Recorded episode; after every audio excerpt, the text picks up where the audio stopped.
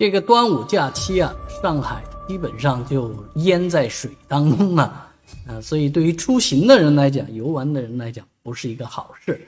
而在迪士尼游玩的人呢，哎，写了不少的段子。这两天我在刷社交平台视频的时候，也都看到了，啊，都说千算万算啊，怎么算的这么一个日子来玩儿？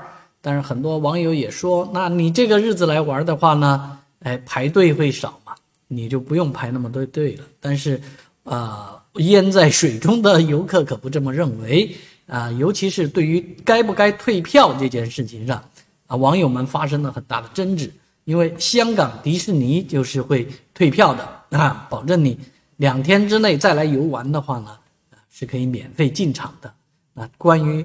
下雨这件事情，尤其是端午假期下雨这件事情，上海迪士尼啊，应不应该给这个消费者一个比较好的安排呢？